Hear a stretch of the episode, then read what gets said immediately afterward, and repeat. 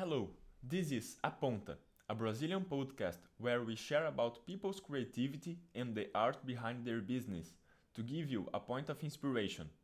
My name is Reginato and I'm here with Calvin. But why Aponta? In English, a point or to point. We are inviting people to talk about their histories and what brought them here. With their points of knowledge, they can show ways to help people taking ideas out of the paper with casual and inspiring talks. We want to know what is under the edge of the iceberg.